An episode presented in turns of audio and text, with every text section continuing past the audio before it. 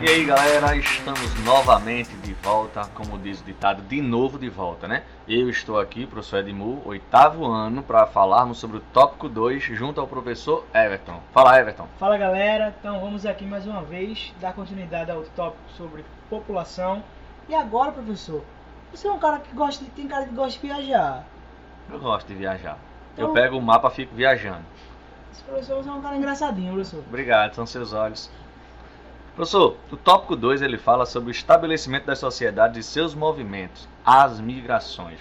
Vai da página 53 até a página 56. Movimentos migratórios. Me disseram, eu não sei, eu não estava vivo.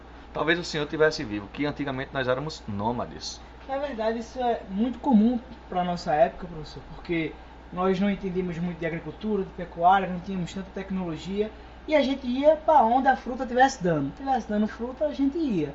Então, as pessoas com- comumente se mudavam bastante para encontrarem tanto climas favoráveis, do mesmo jeito que pegar cheias de rios, eh, temporadas de algum tipo de cultura. Então, realmente nós tínhamos que estar sempre se locomovendo. Buscava a alimentação. Isso aí, Até que então vem uma coisa chamada revolução agrícola e o homem passa a ser sedentário. Eu tenho uma dúvida, o senhor se considera uma pessoa sedentária? Professor era muito sedentário, mas ultimamente a gente tem que estar Voltou às práticas. suar um pouquinho, né? Que coisa boa, professor. É uma satisfação de ver, viu? Que eu continuo sedentário. É uma coisa maravilhosa. Comer e dormir. Faço É. não, viu, meninos? Coma, durma, mas faça atividade. Aproveita o tempo para estudar, para fazer movimento. Corra do meio da sala, veja o que é que pode fazer. Se movimente.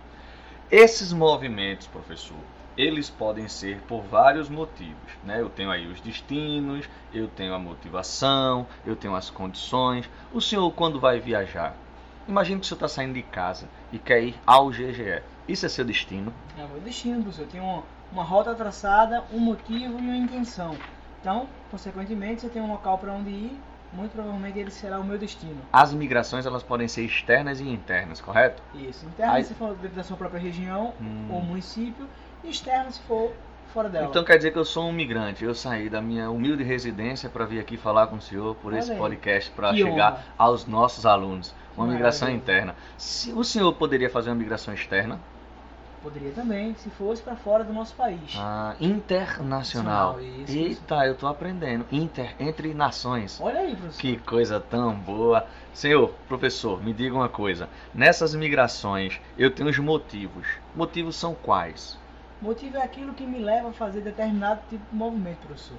É, isso, na verdade, vai depender muito também das minhas condições. Porque, por exemplo, você pode estar em busca de um- uma nova oportunidade de emprego e essa nova oportunidade de emprego está em outro estado, em outra região ou até em outro país, professor. Assim como eu também poderia estar fugindo de uma Então, guerra. Isso, uma perseguição religiosa. Ah. Então, essa seria a sua razão de ir para outro local. E se meu país fosse muito frio ou muito quente, eu também poderia estar fugindo das Pode. condições climáticas? Isso, professor. Então, tudo isso está ligado à, razão a qual o senhor quer se mudar. Agora sim, tem alguns tipos, né, desses, desse- dessas relações aí com a, a migração.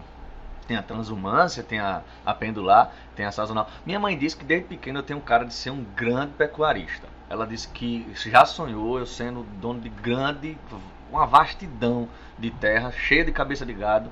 E aí, de repente, se aquilo ali desse um enchente, eu precisasse levar meu gado para um local onde não tivesse essas enchentes, por motivos pecuaristas, essa migração por um tempo determinado, seria a migração de transumância? Isso, professor. Ou sazonal, porque o que acontece? O nome sazonal vem da deriva da palavra em inglês season, que é temporada.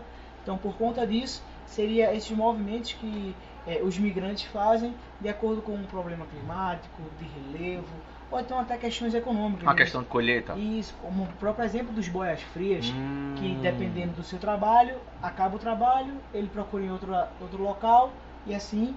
O é, boia fria que hoje ele deram uma reduzida, vez ou outra a gente ainda pode observar isso, principalmente nos canaviais, correto? Isso, correto, professor. Ah, tô entendendo.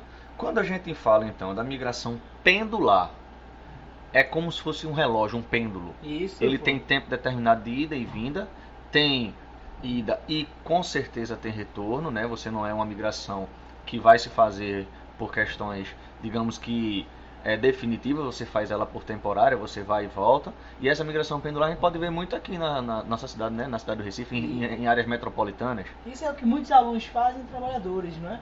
é acabam saindo das suas determinadas casas e vão para outras escolas, seus respectivos trabalhos, e apenas voltam à noite, no fim do dia, para sua casa, apenas para descansar. Uhum. Então, significa que todos os dias ele tem uma rota, realiza ela todos os dias e acaba voltando Eu tenho uma curiosidade para dizer ao senhor. Tem, uma, tem essas cidades que são porte médio, um porte mais baixo, que alimentam a metrópole. Elas perdem essa população por um determinado período, quando ganham de volta, essa cidade se transforma em cidade dormitório. Isso mesmo, professor. É o nome que se dá justamente por conta dessa migração pendular. Ah, agora teve uma migração, que eu me lembro como se fosse hoje, que nós vimos em algumas literaturas, que é a saída do homem do campo para a cidade grande. Que migração é essa? Chamada de êxodo rural, professor. Com o advento da tecnologia e a modernidade que a gente passou a ter no campo, é, muitos trabalhadores que antigamente precisavam de um grande quantitativo de mão de obra, já não há mais essa necessidade, porque agora só precisa de dois caboclos. Um que mexe na, no trator e outro que mexe na irrigadeira. Acabou-se. Então, as outras pessoas vão ficar desempregadas é, e a cidade sempre foi esse foco de melhores condições de vida, né, professor? Então, o que acontece? Essas pessoas começam aí centro da cidade. Já que estamos falando das relações por condição, é necessário que a gente entenda que temos as migrações espontâneas e as forçadas. Isso. A espontânea é quando eu tenho vontade, né? Eu, às Isso. vezes eu tenho vontade de sair, eu vou, saio, volto, ou não volto, não sei, né? Mas por enquanto eu estou sempre voltando, viu? Agora, quando eu disser que ela é forçada, algum motivo me fez ter que migrar. E temos um exemplo muito bom, professor. Aqui Diga no nosso, pro, no, próprio estado, por muito tempo houve uma grande seca aqui em Pernambuco o que forçou as pessoas a buscarem melhores condições de vida na época que está tá tendo um grande boom da indústria na região Quando sudeste. eu vim do sertão, do seu moço, do meu bodocó. Quem é o cantor? Eita, Luiz Gonzaga. É desse jeito. Quando a gente tem essa migração forçada, então, a gente precisa lembrar, sabe de quem? Dos refugiados. Isso mesmo, professor. Tem uma música de tribalista. Eu não vou cantar não, porque eu não sei cantar não, mas ela chama-se Diáspora né? Fala lá do mar Egeu, do mar Mediterrâneo, a saída desses homens que são lá daquela parte mais asiática, buscando somente a questão da vida, que eles buscam por muitas vezes o destino é a Europa. Essa diáspora, a migração, pode-se dizer forçada. A diáspora negra, quando a gente fala em referência aos escravos que foram retirados da África e jogados aqui nessas. Povo judeu. É, perfeitamente. Professor, o senhor tem alguma coisa a mais para falar sobre esse tópico 2? Acredito que não, professor. Acho que encerramos por aqui. Então eu vou dizer aos meninos que eles façam a atividade da página 57.